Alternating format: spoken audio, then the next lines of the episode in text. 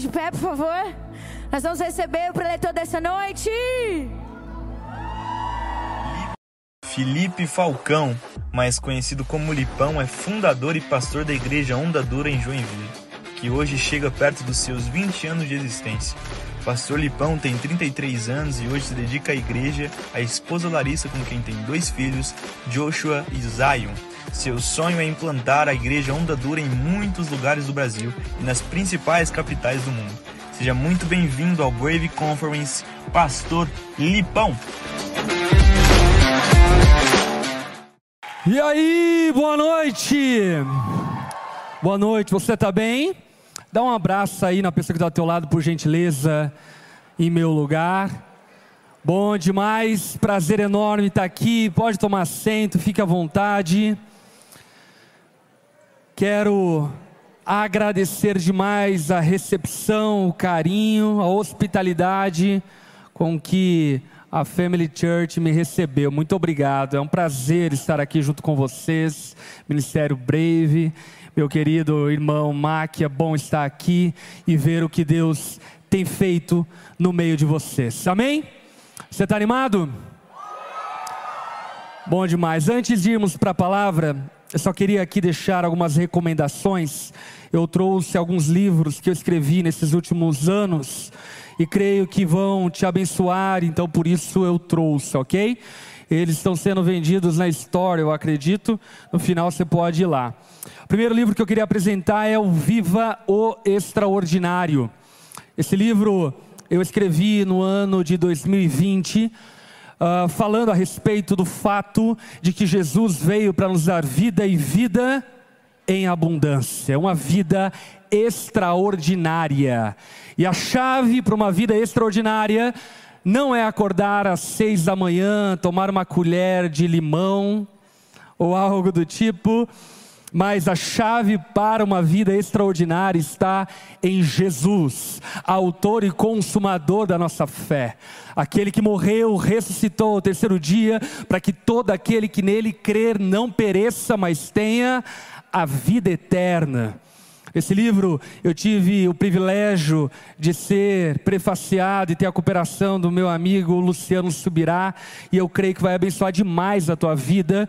Esse livro tem sido lido por milhares de pessoas, eu tenho recebido muitos feedbacks legais até porque ele é uma abordagem teológica acerca da mensagem do Evangelho de uma maneira acessível. Então, viva o extraordinário. Segundo livro que eu queria apresentar para vocês é esse livro aqui chamado Na Doçura da Graça.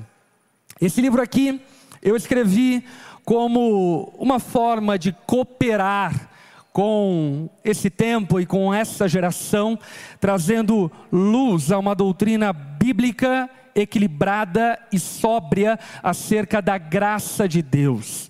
Porque infelizmente muitos têm utilizado da mensagem da graça de Deus para se entregarem à libertinagem e outros têm desprezado a graça de Deus e se entreguem ao legalismo. E aquilo que nós aprendemos, o apóstolo Paulo, na igreja da Galácia, a carta que ele escreve a eles, é que a graça de Deus é o motivo da nossa liberdade. Liberdade para quê? Liberdade para viver em santidade, liberdade para agradar ao Senhor, liberdade para viver para a glória de Deus. Portanto, esse livro eu creio que vai ser bênção demais para a tua vida. Muita gente tem me dado feedback em lágrimas quando falam que compreenderam finalmente o que é a graça de Deus a partir desse livro, que na verdade é uma exposição da carta de Paulo à igreja da Galácia. Nesse livro aqui eu tive a cooperação do meu irmão e amigo Douglas Gonçalves. E por fim, esse último ano eu escrevi esse livro aqui chamado O Cristão Comum. No período pós-pandemia que estamos vivendo, aliás, a OMS está prestes a anunciar o término da pandemia, nós temos nos deparado com muitos irmãos e irmãs que parece que desaprenderam a viver o cristianismo comum, a vida comum da fé. Orar, ter comunhão, suportar provações, lidar com tentações, dilemas que todo cristão enfrenta. E nesse livro eu escrevi acerca exatamente disso, de dilemas, desafios da vida comum de todo cristão. Esse livro tem abençoado a vida de muita gente, creio que também vai te abençoar demais para compreender alguns princípios básicos da vida prática cristã. E nesse livro eu tive a cooperação e privilégio de ter a cooperação do meu amigo Reverendo Hernandes Dias Lopes. No final do culto você vai poder ter acesso a esses livros.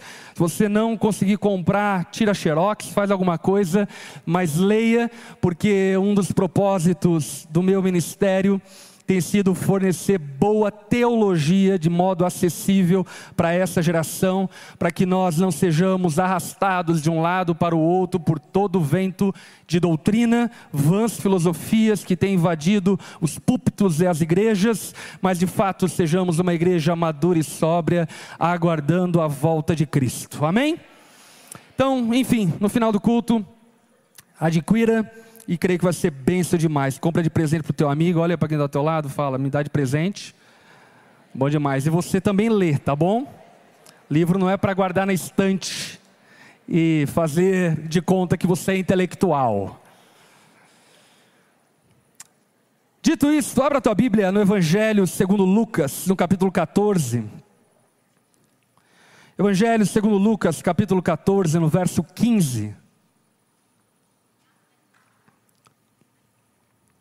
Quero compartilhar uma palavra com vocês que eu intitulei de Pare de dar desculpas. Olhe para quem está ao teu lado e diga: Para de dar desculpas. Talvez para você que está enrolando a sua namorada para casar, seja também uma boa fala. Pare de dar desculpas. Eu sei que o tema dessa conferência é a chama não vai apagar, e de fato, essa é a vontade do Senhor, que a sua igreja carregue a chama acesa até que ele venha. Lucas capítulo 14, verso 15. Você está com sua Bíblia aberta, acompanhe a leitura junto comigo e mantenha sua Bíblia aberta, porque a gente vai ler alguns versos ao longo dessa noite. Ao ouvir isso, um homem que estava à mesa com Jesus exclamou: Feliz, repita comigo, feliz, feliz, bem-aventurado, abençoado. O termo utilizado por esse homem não fala de uma felicidade rasteira, superficial e transitória, mas sobre uma condição espiritual, uma posição de abençoado de agraciado. Feliz será aquele que participar do banquete no reino de Deus. Feliz é aquele que participar do banquete no reino de Deus. Vamos orar, baixa tua cabeça, feche seus olhos. Vamos conversar com o Senhor.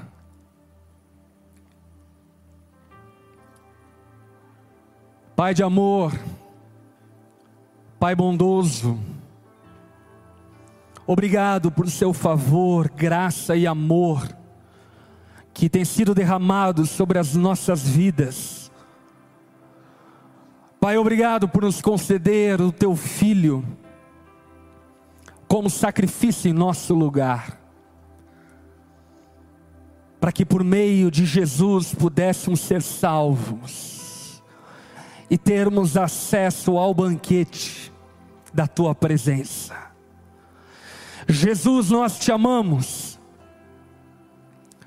nós te adoramos, nós te bendizemos, reconhecemos que teu nome está acima de todo nome, e diante de ti nos curvamos, nos dobramos, e exaltamos o teu nome, a mais alta posição.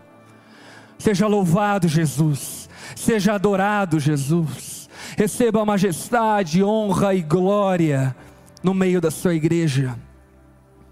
Nós te amamos, Jesus.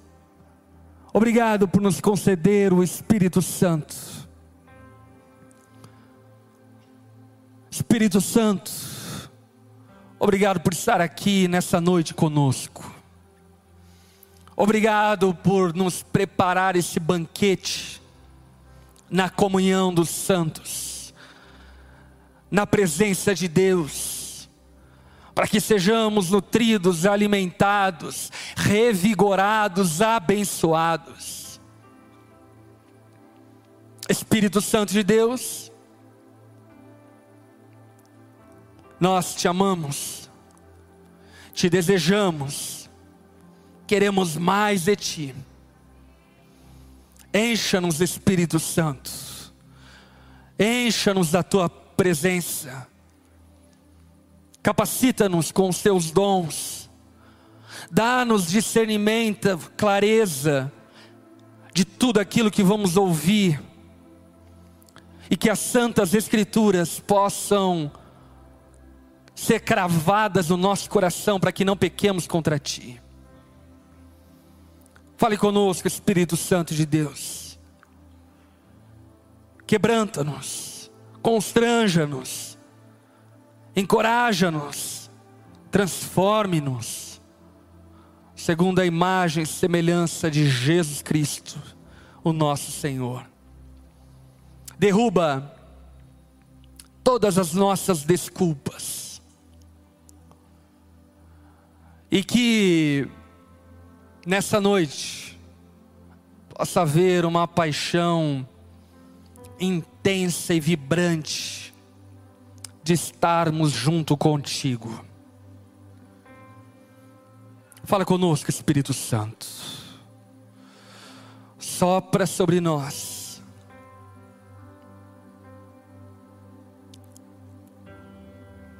Nós te desejamos. Nós viemos até aqui encontrar os nossos irmãos, adorar ao teu nome, Jesus, aprendermos da tua palavra, mas, sobretudo, nós viemos até aqui para te encontrar, Senhor.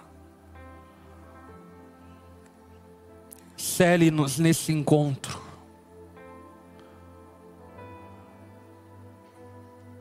E transforma a nossa vida. Nós precisamos de Ti. Oramos e nos colocamos diante do Senhor. Em nome de Jesus. Amém. Feliz será aquele que participar do banquete no reino de Deus. Eu tenho 33 anos de idade, 33 anos de igreja, não 33 anos com Jesus, mas 33 anos de igreja. Sou filho de pastor, desde sempre. Meu pai, minha mãe, uma família pastoral que sempre amou e serviu a Jesus. Cresci na escola bíblica dominical. Cresci vendo o mover de Deus, tendo acesso à palavra de Deus.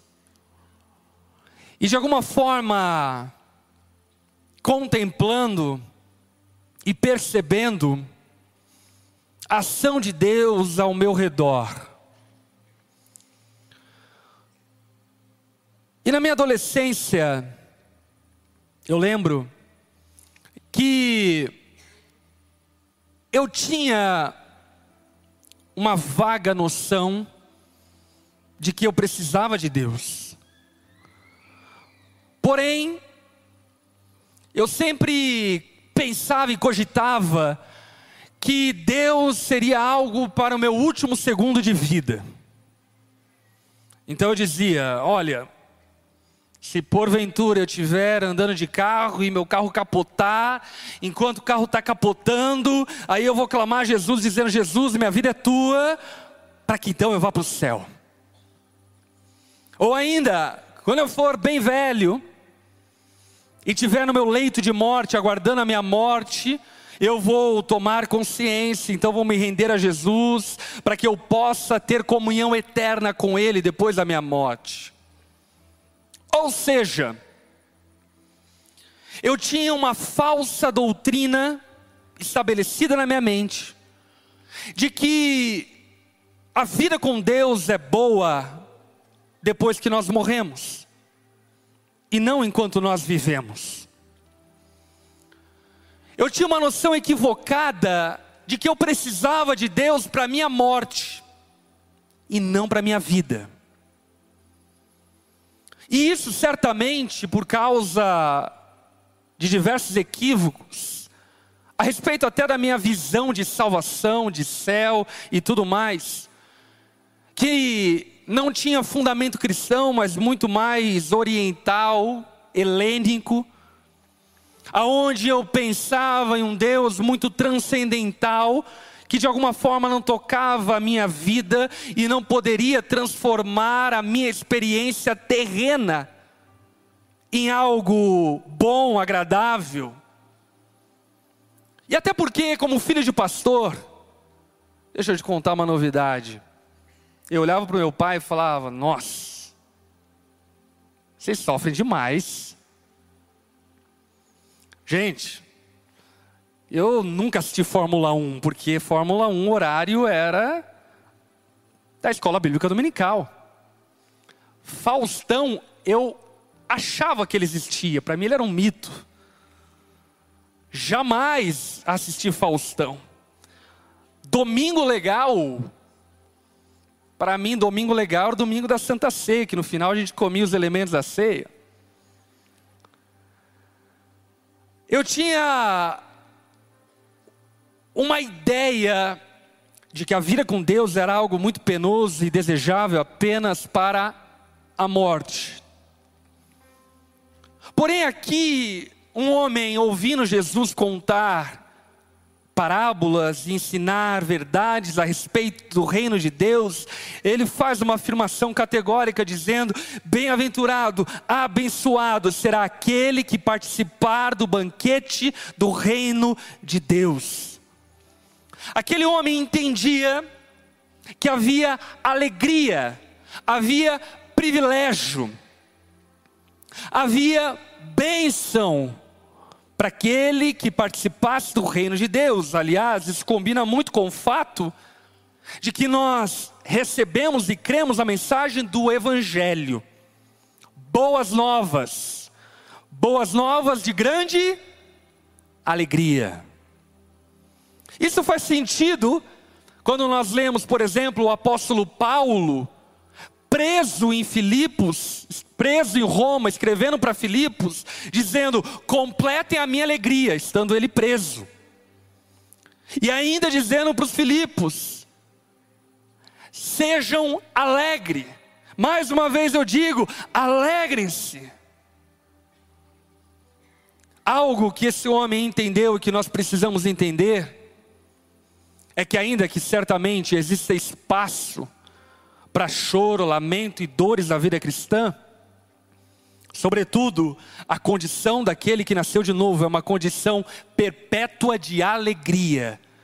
Nós somos abençoados e privilegiados por termos sido salvos por Jesus, e essa é a constatação desse homem. A constatação dele é: bem-aventurado é aquele que participa do reino de Deus. Então, olha o verso 16.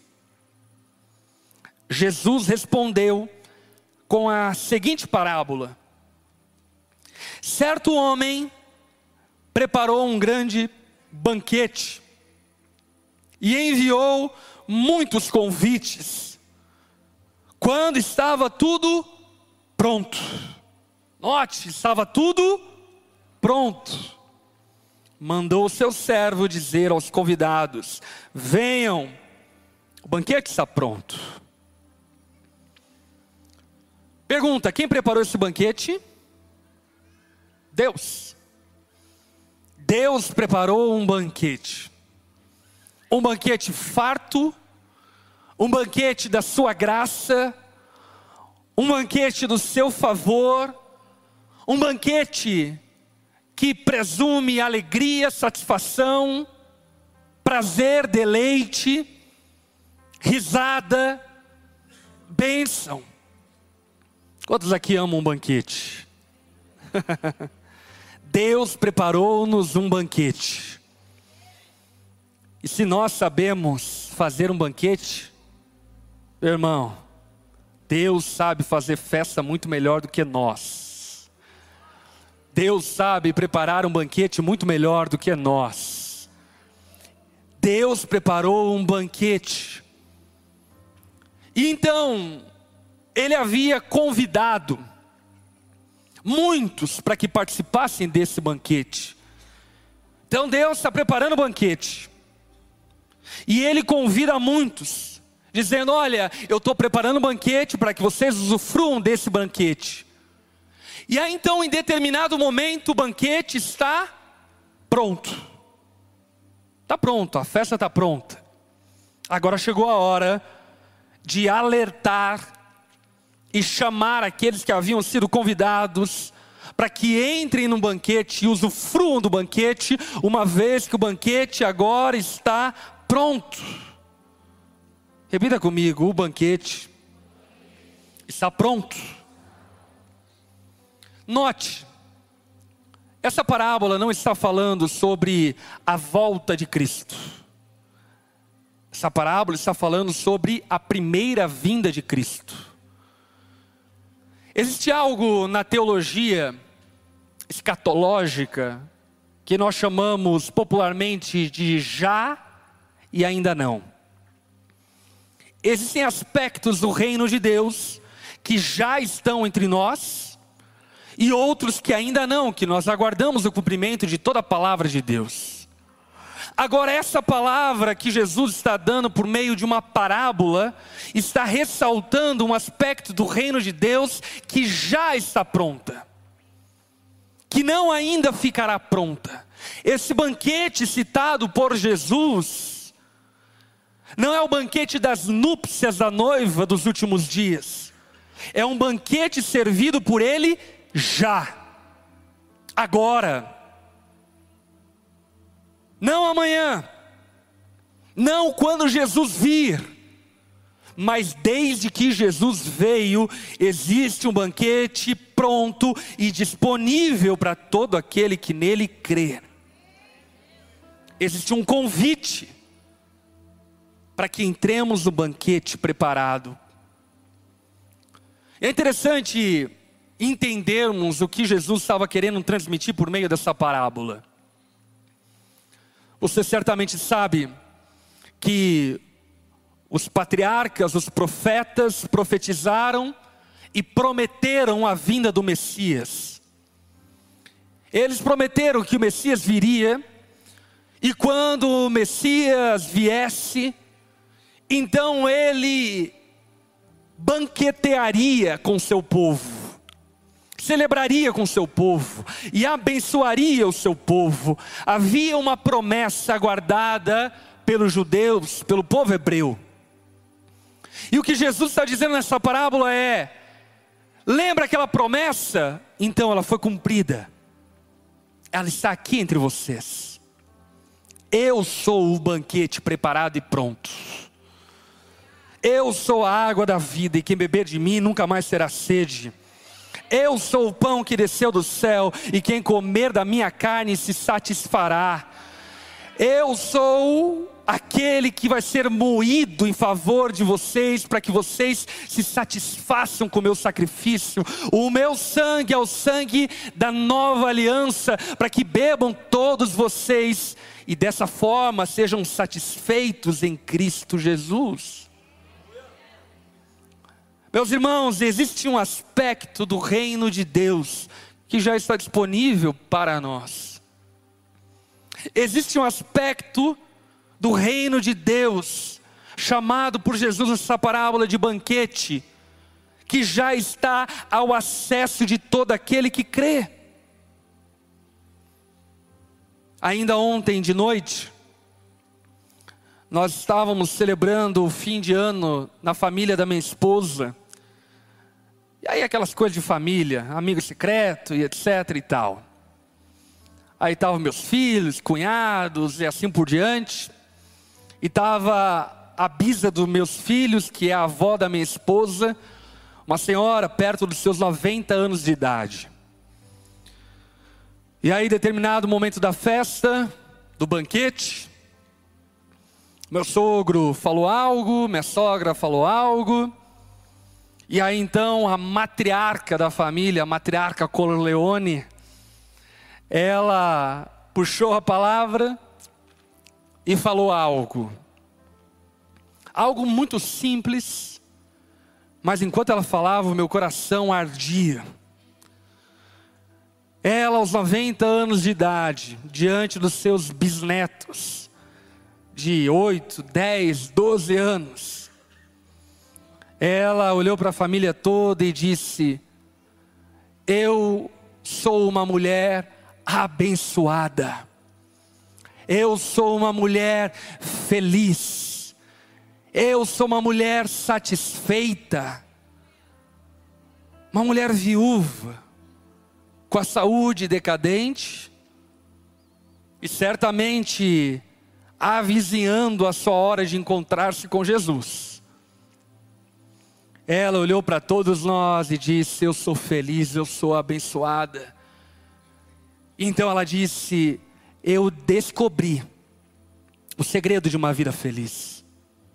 E o segredo de uma vida feliz é amar a Jesus acima de todas as coisas.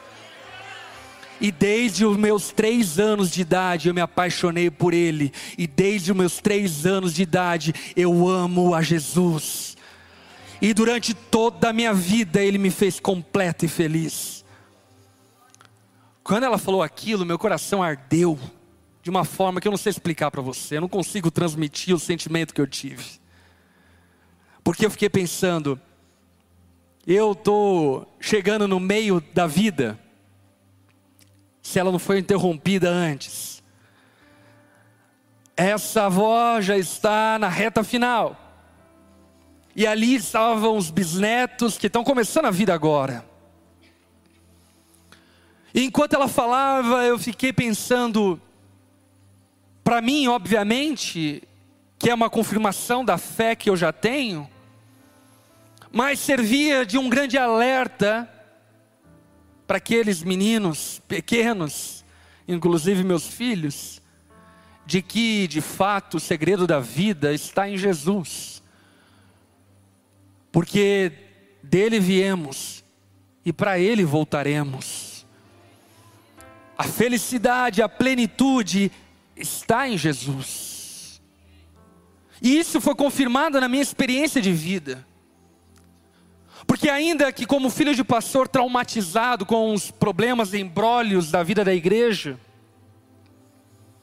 eu imaginava e projetava que havia uma felicidade do outro lado do banquete. Então, durante a minha adolescência, eu coloquei o pé na jaca e fiz, fiz tudo que você pode imaginar de errado. E na verdade, eu não descobri alegria, eu não descobri felicidade, eu não descobri liberdade, ainda que eu usasse tudo que eu queria usar, fosse aonde quisesse ir, nada disso me preenchia, me satisfazia. Lembro que no início da minha adolescência eu ficava imaginando, nossa, que dia fantástico vai ser o dia que eu passar uma virada de ano fora da igreja.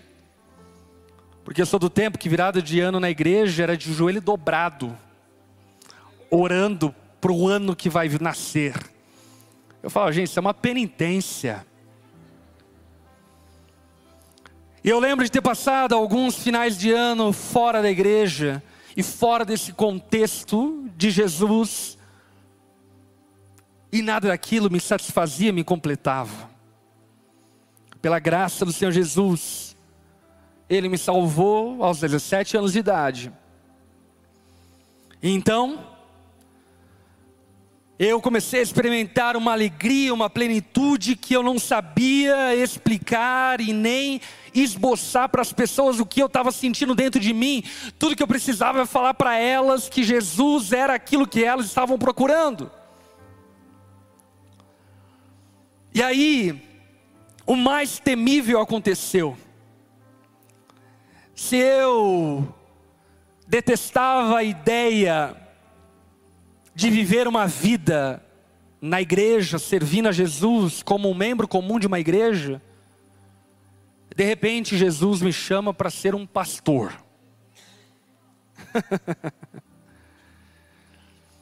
e sabe, muitos pensam que o chamado para ser um pastor é algo glorioso, carregado de alegria, e pode até ser para alguns. Mas para mim, quando eu entendi que Deus estava me separando para o ministério, e a carreira profissional que eu já estava trilhando, como técnico de automobilística, engenheiro de automobilística, tinha que ser cessada para me dedicar a Jesus e à igreja, para mim foi luto. Luto de verdade. Eu chorei como quem estava morrendo. Porque de fato hoje eu percebo que na verdade eu estava morrendo para mim mesmo. Mas hoje, depois de passado 15 anos servindo ao Senhor integralmente, dedicando a minha vida para cuidar de outras pessoas, pregar o Evangelho, plantar igrejas, eu posso dizer para você com toda certeza, eu jamais seria capaz de sonhar algo tão maravilhoso quanto aquilo que eu vivo servindo a Jesus. E não por ser pastor não por ter um cargo, mas por fazer parte de um banquete, por estar aonde Deus quer que eu esteja, por estar fazendo aquilo que Deus quer que eu faça, por viver aquilo que Deus quer que eu viva. Minha esposa é maravilhosa. Esse ano nós completamos 14 anos de casamento. Eu tenho dois filhos incríveis. Mas sabe, nada disso um dia eu sonhei. Eu não sonhava em casar, eu não sonhava em ter filhos, eu não sonhava em constituir família. Esse não era o meu lifestyle. Mas Jesus me chamou para participar de um banquete. Jesus me chamou para participar de um reino existe um convite para você, e esse convite não é para amanhã, esse convite não é para depois da sua morte, esse convite é para agora. Existe um banquete que está pronto. Existe um banquete que está pronto para que usufruamos. Agora olha o verso 18 para justificar o título da mensagem. Mas todos deram desculpas. Todos deram desculpas. Tem um homem dizendo: Feliz é aquele que participar do banquete. O banquete está pronto, e Jesus então está dizendo: Olha, o banquete está pronto, mas estando o banquete pronto, aqueles que originalmente foram convidados deram desculpas. Eles já haviam sido convidados anteriormente, tinham aceitado o convite, mas na hora de efetivamente usufruírem das consequências daquele convite, retrocederam.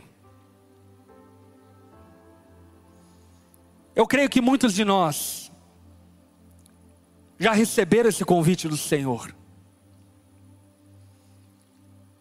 Mas também creio que muitos de nós, quando efetivamente podem usufruir do privilégio desse convite, como esses homens dão desculpas. Sabe por quê? Porque o convite para participar do banquete de Deus é um convite que exige que nós neguemos a nós mesmos. No reino de Deus, é perdendo que se ganha, é se humilhando que se é exaltado, é servindo que você se torna o primeiro. E muitos de nós, mesmo tendo consciência de que existe bênção inigualável de servir ao Senhor, diante desse convite, ainda assim, retrocedem e dão desculpas. Sabe, meu irmão, a vida cristã, ela é muito mais sobre terminar bem do que começar. A vida cristã é muito mais sobre ir até o fim do que sobre começar. A vida cristã é muito mais sobre chegar aos 90 anos de idade, olhar para os seus bisnetos e falar: durante toda a minha vida eu amei a Jesus. Eu perdi o meu esposo, mudei de cidade, perdi saúde, mas ainda assim eu amo a Jesus, porque Ele é a minha felicidade.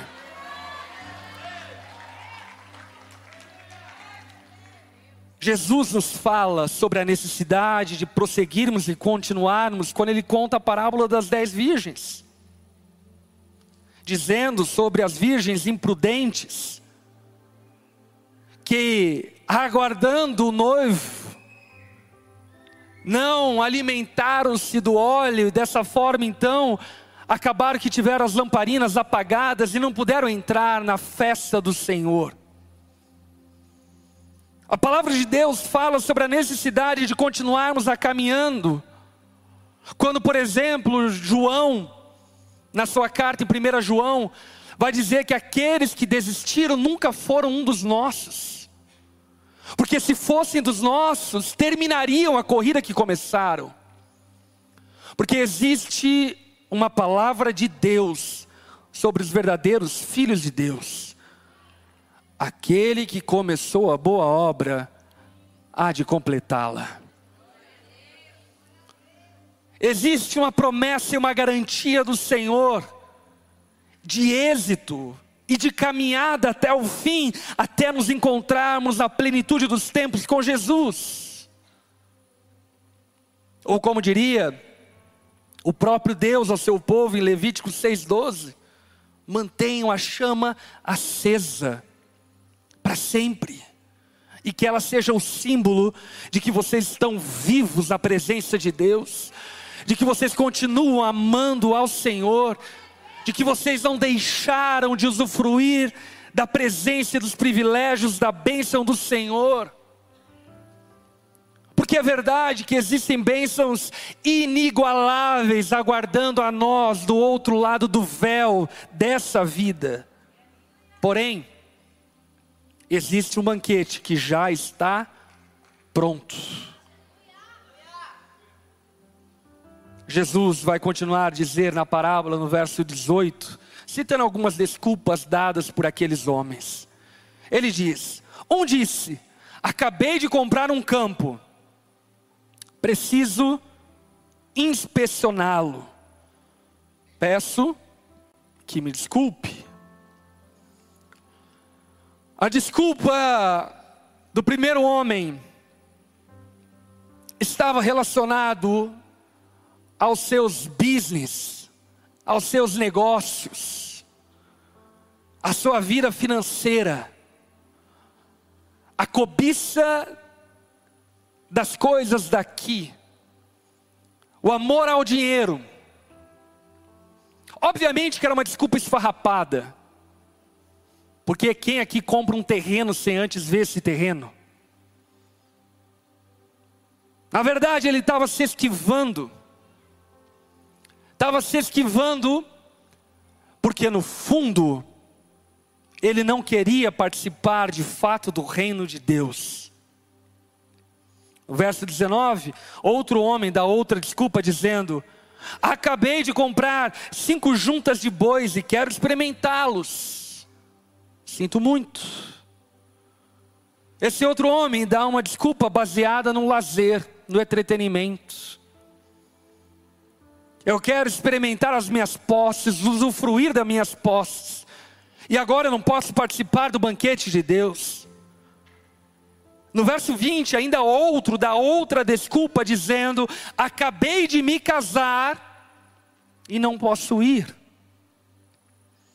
O último, ele dá uma desculpa baseada no prazer e no desfrute. Mas no fim, o que todos eles estavam dizendo é que eles tinham melhores coisas para ver, melhores coisas para fazer e melhores coisas para desfrutar. No fundo, o que eles estavam dizendo era que o banquete de Deus era desprezível. E que a vida com Deus de nada valia. E deixa eu lhe falar uma palavra dura, mas baseada no amor. Todas as nossas desculpas para nos esquivarmos de uma vida sóbria, comprometida e séria com Deus, na verdade, é um desprezo a Deus, é um desprezo ao banquete de Deus, é um desprezo à casa de Deus, é um desprezo ao sacrifício de Cristo, é um desprezo ao seu corpo que foi moído, ao seu sangue que foi vertido, é um desprezo à ressurreição do nosso Senhor. Quando nós dizemos que existem coisas mais importantes, melhores, do que servir a Deus e fazer parte do seu reino. Olhe para quem está ao teu lado e diga: pare de dar desculpas. Pare de dar desculpas. Jesus é a pérola de grande valor. E aquele que encontra essa pérola, entende que pérola é essa, precisa estar disposto a vender todas as coisas para ter aquela única pérola. Meu irmão, eu posso perder tudo, mas eu não posso perder Jesus. Eu posso perder a minha vida, mas eu não posso perder Jesus. Lembro que quando Jesus me chamou ao ministério e como em luto eu disse sim a Ele, eu fui contar então a minha esposa, na época namorada. Amor, Jesus está me chamando para o ministério. E lembra aquele papo de ser rico? Então, aborta.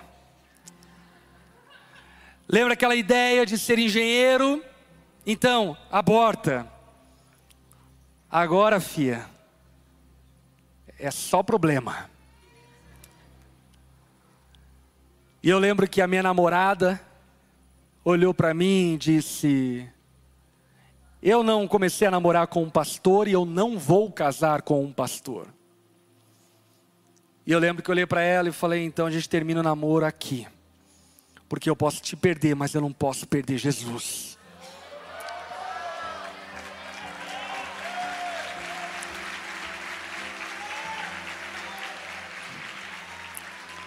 E de fato nós terminamos o namoro. Durou uma semana o término. Depois ela voltou rastejando.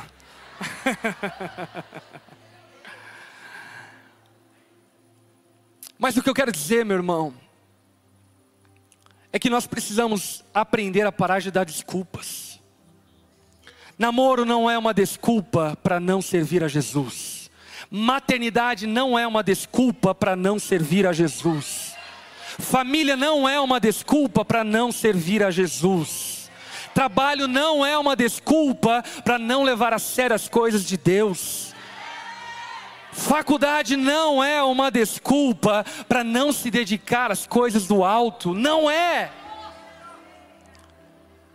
E quando nós tornamos essas coisas desculpas, o que de fato nós estamos fazendo é desprezando o sacrifício de Cristo. e como aqueles que cuspiram na face de Cristo enquanto ele carregava a cruz, é o que nós estamos fazendo. Dizendo que seu sacrifício é inútil, que seu banquete é inferior ao nosso banquete, que o seu reino é menor e menos importante do que o nosso reino. Eles davam essas desculpas, porque diziam que Jesus andava com pecadores, porque não respeitava o sábado, porque não seguia os requisitos da tradição deles. E dessa forma, então, Jesus não era o Messias que eles esperavam.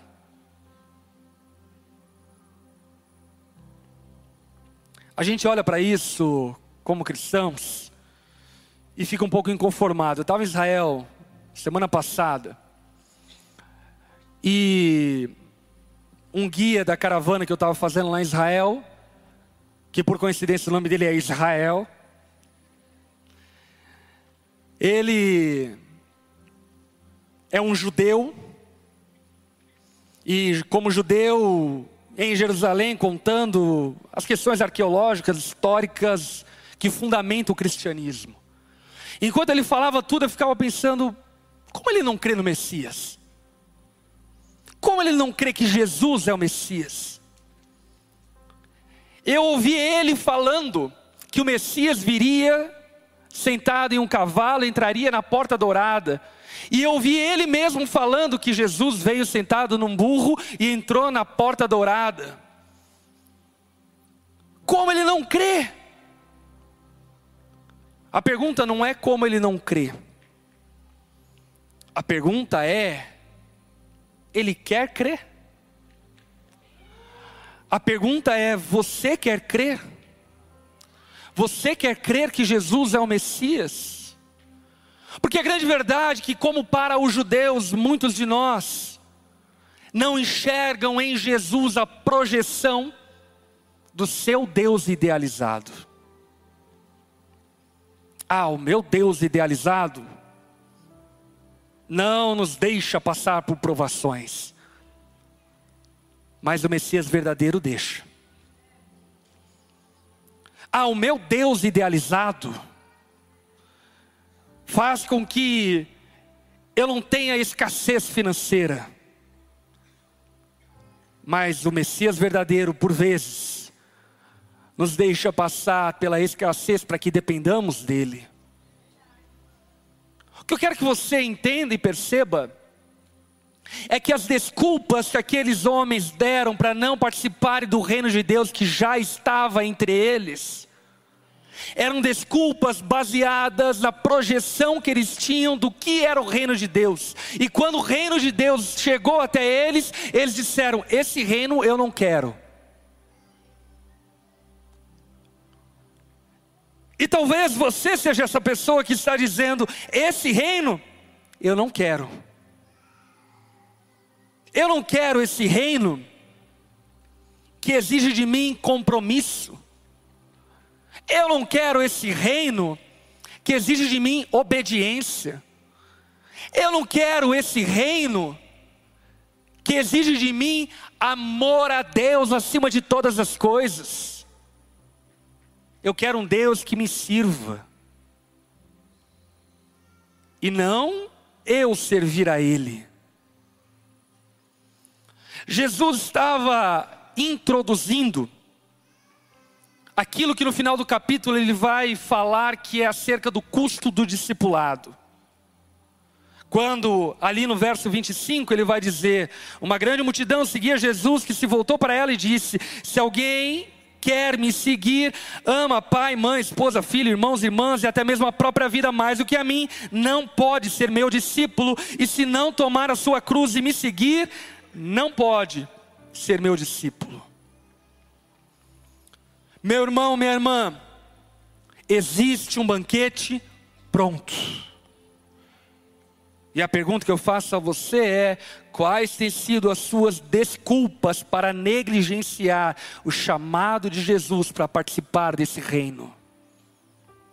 Quais têm sido as desculpas que você tem dado a Deus para não ser efetivo no reino de Deus. E com isso eu não estou falando sobre ser pastor, eu não estou falando sobre ser cantor, não tem a ver com isso. Tem a ver com amar a Jesus. Tem a ver com ser um membro comum da igreja de Cristo espalhada na terra. Tem a ver com dar testemunho do Evangelho por onde for.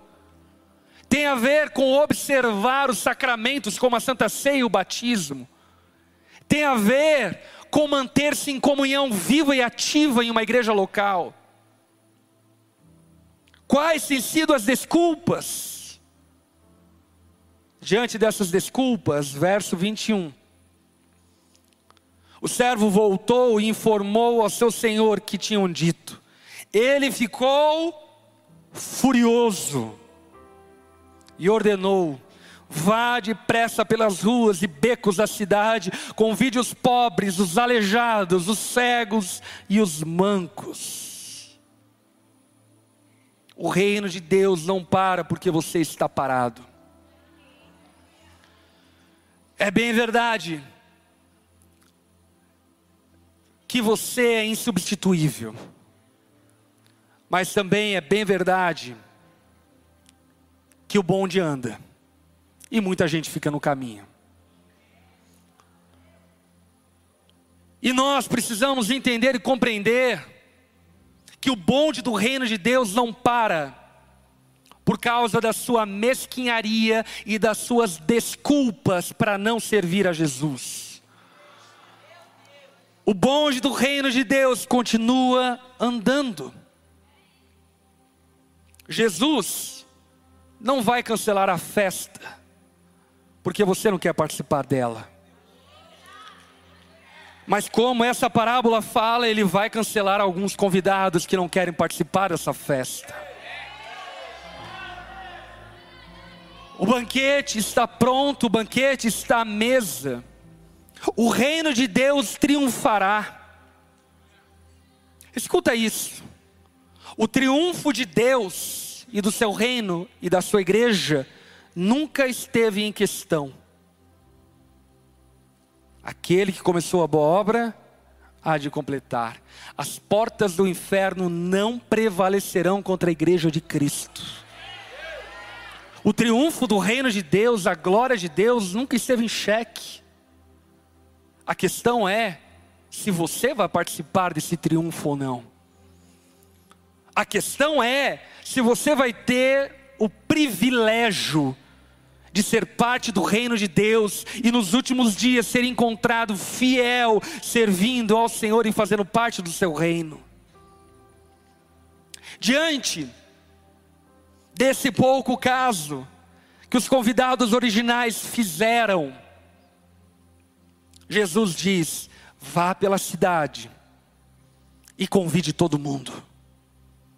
Convide os cegos, convide os mancos, convide os aleijados. Convide a qualquer um. Meu irmão, nunca despreze o poder de um convite. O nosso papel é convidar as pessoas para serem parte do reino de Deus. Mas, pastor, eu não sei como apresentar o Evangelho. Convide. Eu tenho plena convicção que a maioria absoluta de nós aqui chegaram até aqui porque foram convidados. Foram convidados por um amigo, por um familiar, por um folder na internet, ou seja lá o que for, foram convidados. O nosso papel é convidar. O nosso papel não é performar. Você não precisa saber todas as palavras. Você não precisa conhecer toda a teologia. Você precisa convidar aqueles a quem Jesus quer trazer para fazer parte do seu banquete. Convide as pessoas para se aproximarem de Jesus e ele se aproximará delas. Esse primeiro convite fala-nos de evangelismo indiscriminado. Não faça acepção de pessoas. Jesus quer salvar pessoas estranhas. Jesus salva pessoas estranhas. Pessoas que a gente jamais imaginou um dia servindo a Jesus, adorando a Jesus. Ele, por sua graça, amor e misericórdia, quer salvar essas pessoas. Esse convite fala-nos sobre misericórdia. Talvez os pobres não tenham dinheiro para o passe. Talvez os aleijados precisam ser carregados.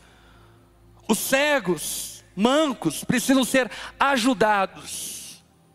E o que Jesus está dizendo é: convide a todos, convide a todos, convide a todos. Obviamente, meu irmão, que nós devemos ter misericórdia da centésima ovelha que se perde. Mas nunca confunda ovelha perdida com filho pródigo. Ovelha, ovelha perdida, a gente procura e busca. O filho pródigo, a gente ora esperando que ele volte.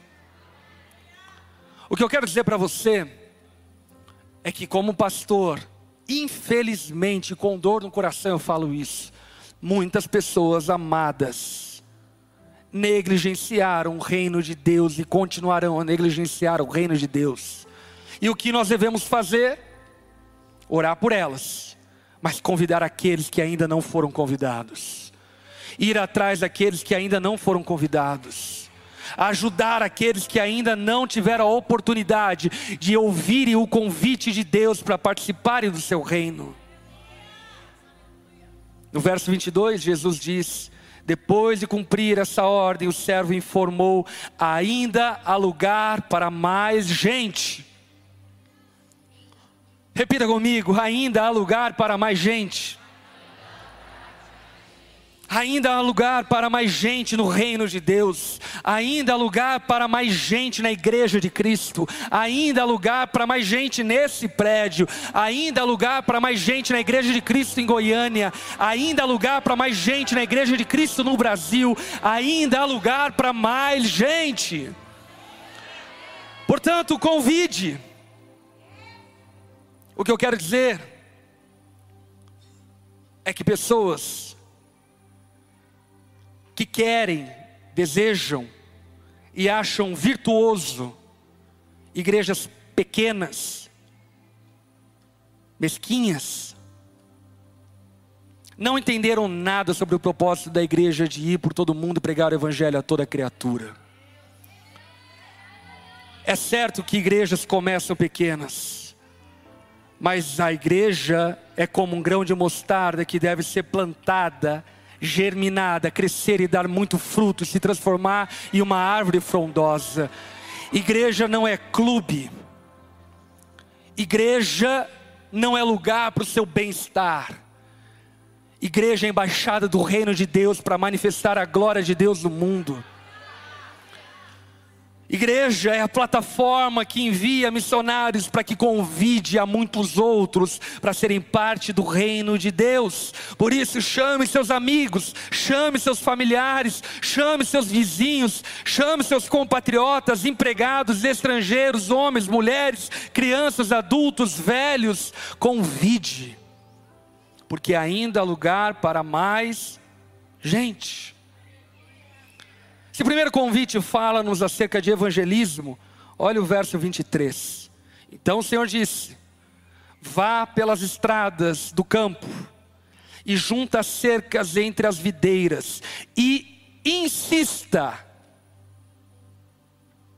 Insista com todos que encontrar, para que venham, de modo que minha casa fique cheia.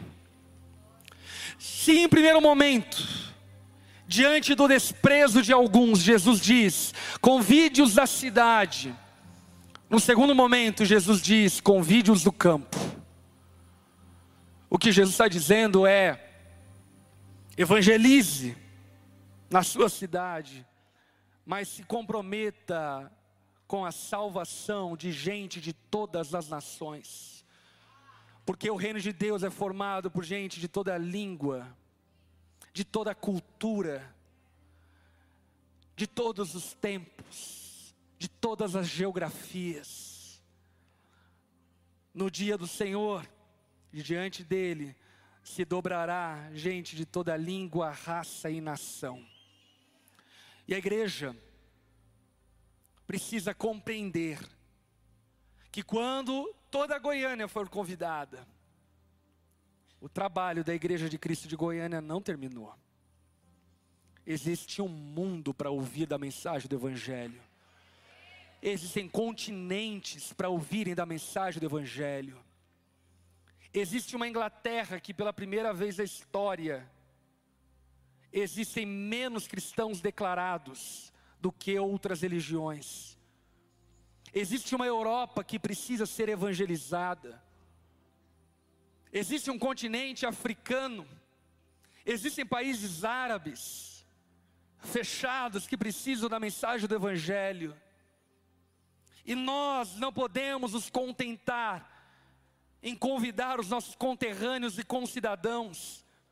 Cristo nos chamou para pregarmos o Evangelho a toda criatura.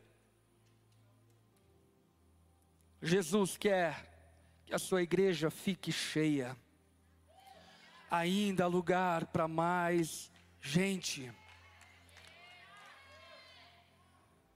Por fim, verso 24. Pois nenhum dos que foram convidados provará do meu banquete.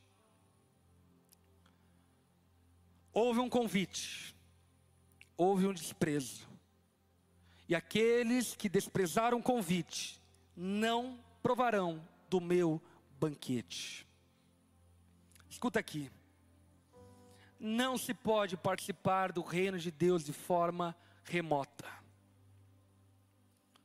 Meu irmão, reino de Deus não é meditação transcendental.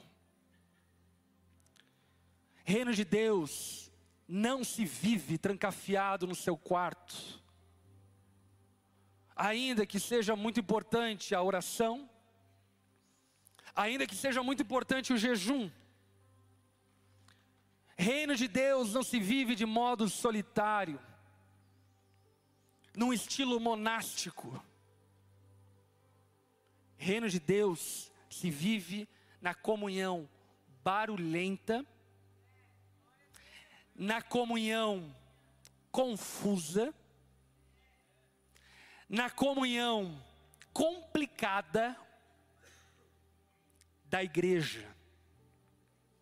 Jesus estabeleceu a sua igreja. Ele estabeleceu a sua igreja. E fazer parte do banquete, meu irmão, simbolicamente, é participar da Santa Ceia. E participar da Santa Ceia não é um ritual que você faz com seu clã familiar. Participar da Santa Ceia é participar com os nossos irmãos diferentes de nós, mas que amam ao Senhor como nós amamos. Participar da Santa Ceia é partir o pão com palmeirense. Misericórdia. Participar da comunhão é insistir em amar, em perdoar, em continuar caminhando com pessoas que por vezes não são tão legais, mas estão sentadas no banquete da casa do Pai. Portanto, existe um convite para que participemos do banquete de Deus, e por isso, eu lhe afirmo: pare de arrumar desculpas para não estar com a igreja. Pare de arrumar desculpas para não estar com a igreja. Ah, pastor, mas eu preciso estudar.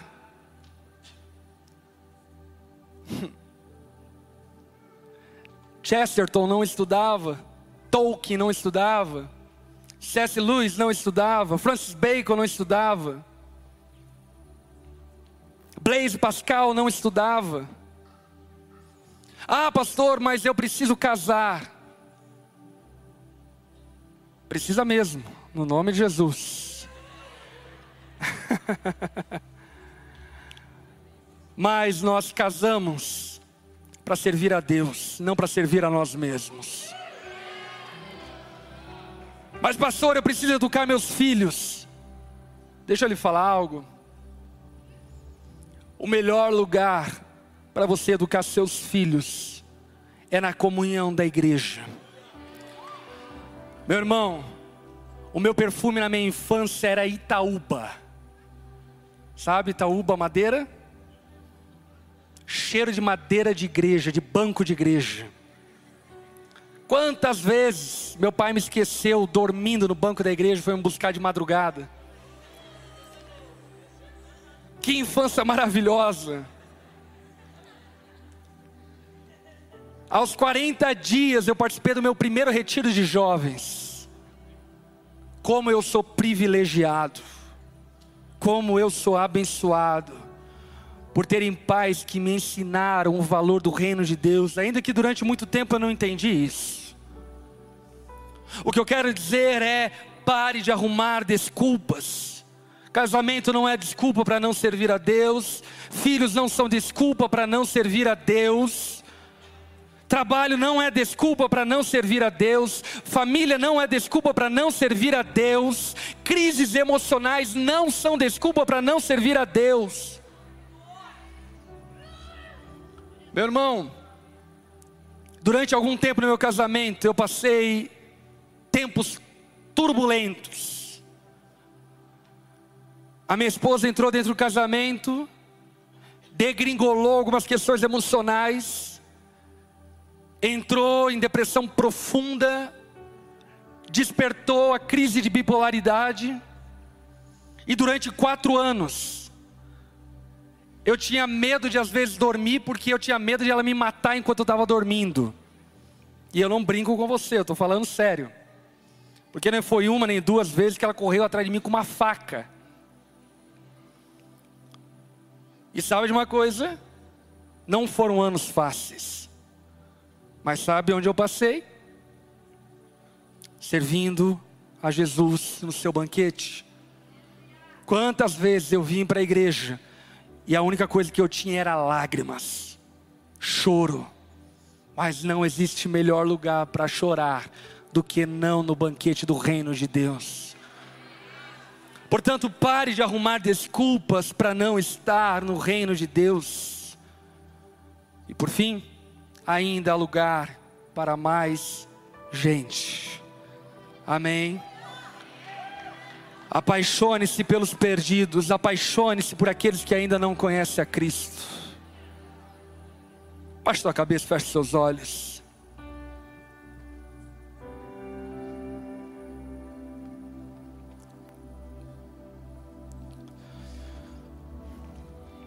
Eu não sou nem um pouco emocionado. A minha forma de servir a Jesus é muito racional. Por esse motivo, de maneira muito racional e sóbria, se você ouvir a palavra de Deus essa noite, reconhece que tem dado desculpas, talvez desculpas que parecem até ser inconvincentes no teu entendimento mas você reconhece que tem dado desculpas para não servir a Deus como deveria servir. Eu quero te chamar ao arrependimento. Porque é uma coisa certa, o reino de Deus não para porque você tem desculpas. Hoje é uma noite de você dizer: Deus, eu quero viver na sua casa, usufruir do seu banquete. Eu quero deixar de lado as minhas desculpas. Eu quero te servir com todo o meu coração. Se enquanto eu pregava, o Espírito Santo falou com você nesse sentido. E você precisa abandonar essas desculpas, seja lá quais forem. Eu quero te convidar, se você é essa pessoa, colocar-se em pé onde você estiver, que eu quero orar por você.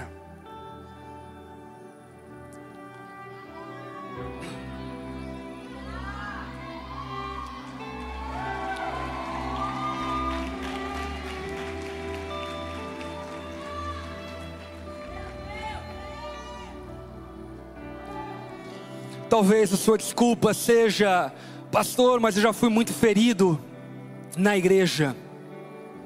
É sério que você está falando isso para um pastor? Meu irmão, eu sou ferido pela igreja desde os meus zero anos de idade. É sério que você está falando isso para Jesus? Jesus foi moído por causa da igreja, foi traspassado por causa da igreja. O castigo que nos traz a paz estava sobre ele, e sob as suas pisaduras nós fomos sarados. Não existem desculpas para não servirmos ao Senhor. Não existem desculpas convincentes o suficiente para negligenciarmos o banquete do reino de Deus. Você que está em pé,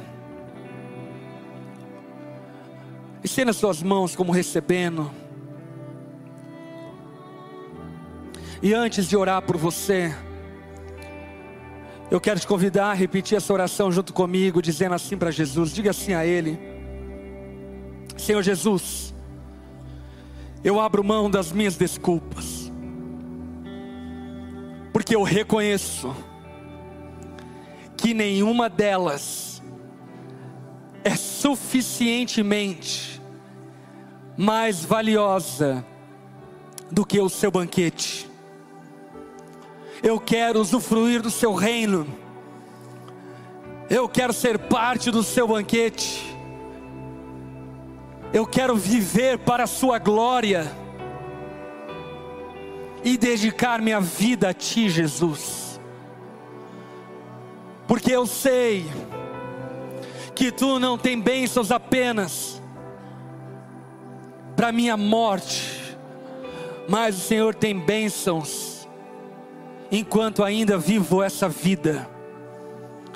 Eu quero dedicar a minha vida ao Seu reino, Jesus. E nessa noite eu me desfaço de todas as desculpas. Eu sou teu servo, faça de mim a tua vontade. Em nome de Jesus. Deixa eu orar por você agora. Se você está perto de algum amigo que está em pé, que se levantou, eu quero te convidar a orar junto comigo por ele, abrace ele, coloque a mão sobre ele e ela.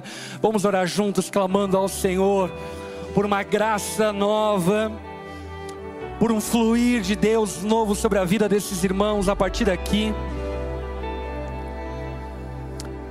Jesus, nós amamos a Ti, amamos o Teu reino e reconhecemos que Tu és o tesouro de grande valor que tu és a pérola preciosa, que não há nada nos céus, na terra ou debaixo da terra que tenha maior valor do que a Sua presença. O Senhor é tudo, tudo, tudo que procuramos, tudo que ansiamos, tudo que precisamos, o Alfa e o Ômega o pão da vida, a água da vida, a luz do mundo. Tu és o desejado das nações, Jesus. Espírito Santo de Deus, eu clamo a Ti pela vida desses irmãos que estão em pé. Faça algo novo na história deles. Que todas as justificativas, que eles elocubraram para justificar a negligência com as tuas coisas, ó Pai, caiam por terra nessa noite em nome de Jesus. Que se inicie uma estação nova de amor, de serviço, de paixão pelo Senhor e pelo teu reino. Encha-os com teu espírito, encha-os com a tua graça, e faça nova todas as coisas sobre eles, ó Pai. Nós clamamos e os abençoamos em nome de Jesus. Amém e amém. Vamos nos colocar em pé todos. O povo de Deus é o povo mais feliz da terra. Deixa eu lhe falar algo. houveram vários momentos da minha caminhada cristã, ministerial, aonde eu fui tentado a virar as costas e viver o meu reino. E eu lembro que em meio a essas tentações, a reflexão que eu fazia era: para onde eu vou? Se só tu tens as palavras de vida eterna. É sério que você vai trocar a comunhão da igreja por um programa de televisão no domingo? É sério que você vai trocar a comunhão da igreja por uma balada? É sério que você vai trocar a comunhão da igreja, o êxtase da presença de Deus, por droga, por bebida? É sério que você vai trocar o privilégio da bênção de Deus, da presença dEle, por um namorico que você sabe que não vai dar em nada? É sério. Eu lembro que em meio a essas tentações, o que o Espírito Santo fortalecia meu coração é de que eu descobri o suprassumo da alegria o suprassumo da satisfação, o suprassumo do prazer, que é o nosso amado, é Jesus, o desejado da nossa alma, Ele é tudo que necessitamos e precisamos. Você crê nessa palavra? Feche seus olhos, levante suas mãos aos céus e comece a louvar a Jesus com palavras suas. Diga a Ele o quanto você ama Diga a Ele o quanto você o deseja. Diga a Ele o quanto você reconhece que Ele é tudo, é tudo o que você precisa. Vamos lá, ore ao Senhor, levante sua voz em oração.